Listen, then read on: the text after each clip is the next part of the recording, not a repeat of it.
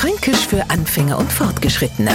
Heute Zusammenwursteln. Ich kann ja eigentlich zu die, sagen wir mal, geduldigen Menschen. Meistens. Naja, oft. äh, Ach, wisst ihr was? Wenn ich ganz ehrlich bin, geht mir schnell was auf den Wecker, wenn's rechts gefitzel ist. Wie zum Beispiel bügeln.